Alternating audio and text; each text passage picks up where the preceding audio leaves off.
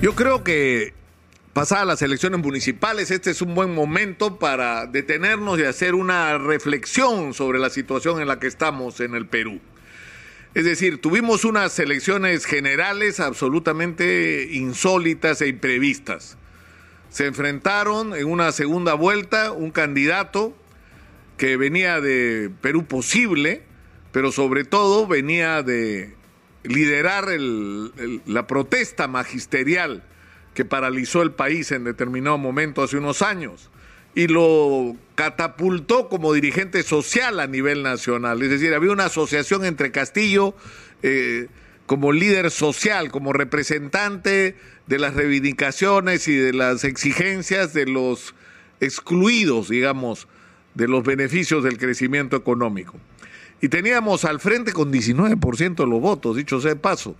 Y teníamos al frente con Keiko, a Keiko Fujimori, que reincidía en la candidatura presidencial, eh, y alcanzando eh, alrededor del 12% de los votos, y en medio de un proceso, además, en el que se le eh, imputaba la comisión de una serie de delitos, incluyendo el lavado de activos y donde se había acreditado eh, la percepción de dineros, eh, en algunos casos de origen irregular, eh, para sus campañas electorales. y los peruanos de pronto nos vimos en la disyuntiva de elegir entre dos candidatos que probablemente si hubiéramos tenido la capacidad de hacerlo no hubieran sido los que hubiéramos querido. Eh, y se produjo a partir de ese momento una tremenda polarización que nos ha hecho un daño muy grande. Eh, porque la campaña electoral se convirtió en una campaña en la que los, me refiero a la segunda vuelta, en que los peruanos tenían que optar supuestamente entre la democracia y el comunismo. Y se suponía que si el presidente Castillo ganaba las elecciones, lo que iba a ocurrir es que el Perú iba a caer por el abismo eh, del chavismo. Es decir, que acá se iba a repetir la historia del retroceso en términos eh, eh, de democracia, en la pérdida de derechos, en el control de todos los resortes del poder por un solo partido, que en este caso iba a ser Perú Libre, y que además íbamos a tener un enorme retroceso en materia económica. Es decir, que todo lo avanzado, con todos los defectos que tiene en términos de crecimiento económico, de apertura de la economía, de convocatoria a inversión de todas partes del mundo, se iba a perder.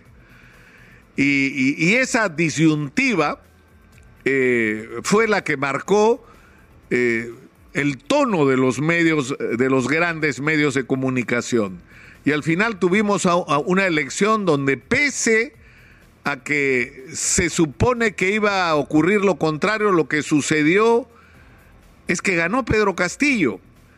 Y una de las primeras cosas que hizo Pedro Castillo, revelándose a sí mismo eh, como lo que realmente era y lo que había significado todo este proceso, es que anunció que el señor Cerrón no iba a ser ni portero de su gobierno.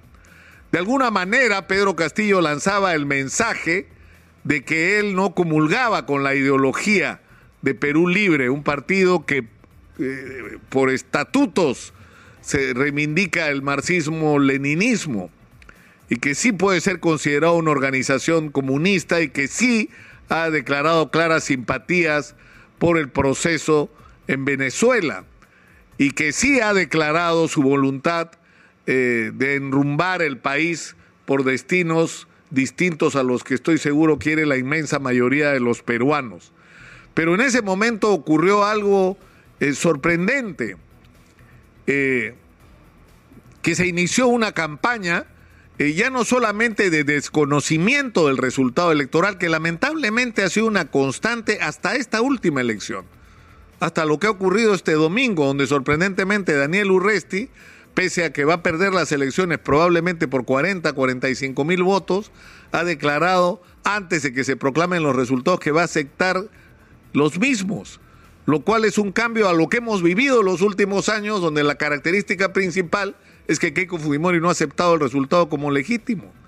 y en el, la segunda oportunidad que ha estado ha sido la última arrastrado a medio país alrededor de esa idea. Es decir, hasta el día de hoy hay gente que está convencida de que a Keiko le robaron la elección, de que Keiko no perdió, de que hubo fraude en mesa, aunque nada se ha podido acreditar, ni siquiera investigaciones hechas por el propio Congreso de la República no han podido encontrar elementos que justifiquen el sostener que la elección del año pasado no fue una elección legítima, aunque el resultado tan ajustado crea, por supuesto, todo tipo de suspicacias.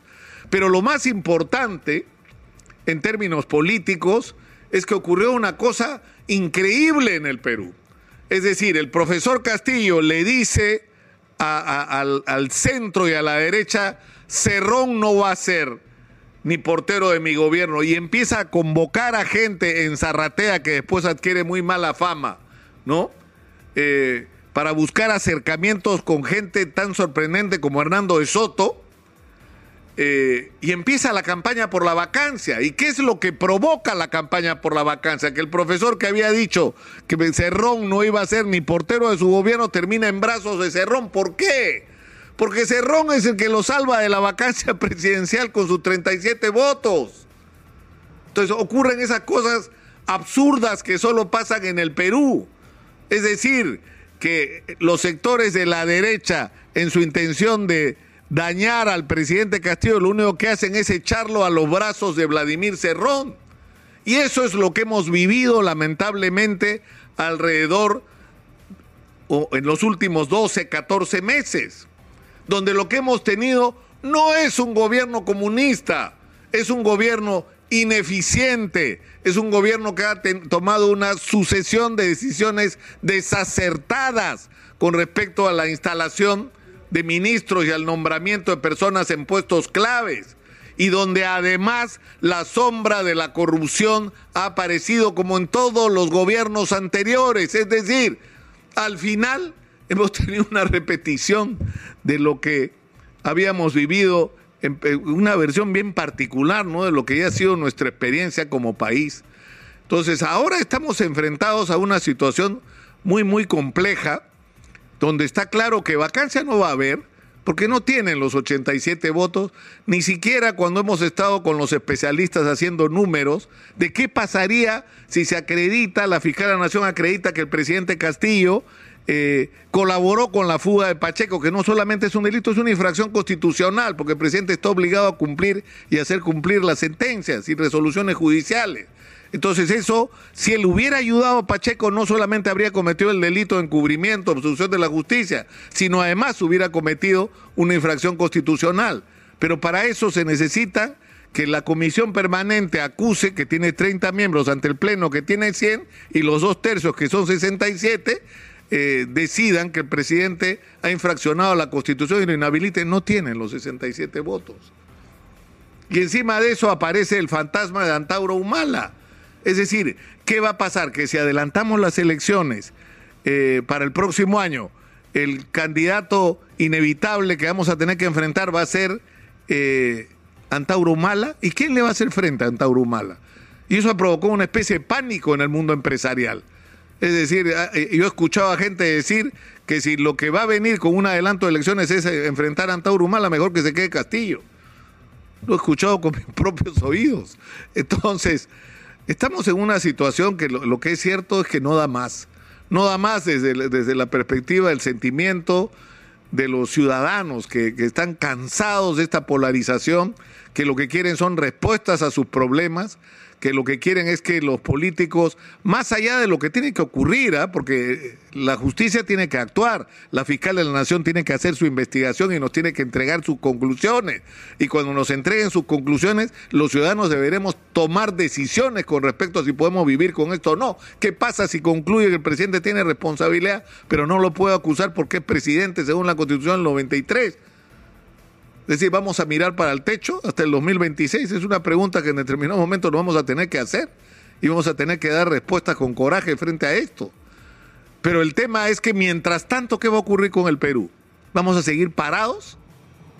Vamos a seguir sin tomar medidas urgentes frente a la inseguridad, la crisis económica, la necesidad de recuperar el empleo, el activar todo lo que está parado en el Perú, el activar la inversión minera, que es la clave para la generación de recursos en el Perú. O sea, yo creo que todo esto, todo esto tiene hoy protagonistas o toda esta situación tiene hoy protagonistas que pueden ser clave, que son los nuevos gobernadores regionales, los nuevos alcaldes y sobre todo el nuevo alcalde de Lima que gobierna la tercera parte del país y cuya postura frente a la situación política va a ser determinante. Y por eso es tan importante lo que haga o deje de hacer Rafael López Aliaga. Más allá de los juicios políticos que uno pueda tener sobre él, en este momento su responsabilidad es enorme. Y yo no sé si él está pensando en esto, lo vamos a saber hoy, porque lo vamos a tener acá en Exitosa a las 9 de la mañana.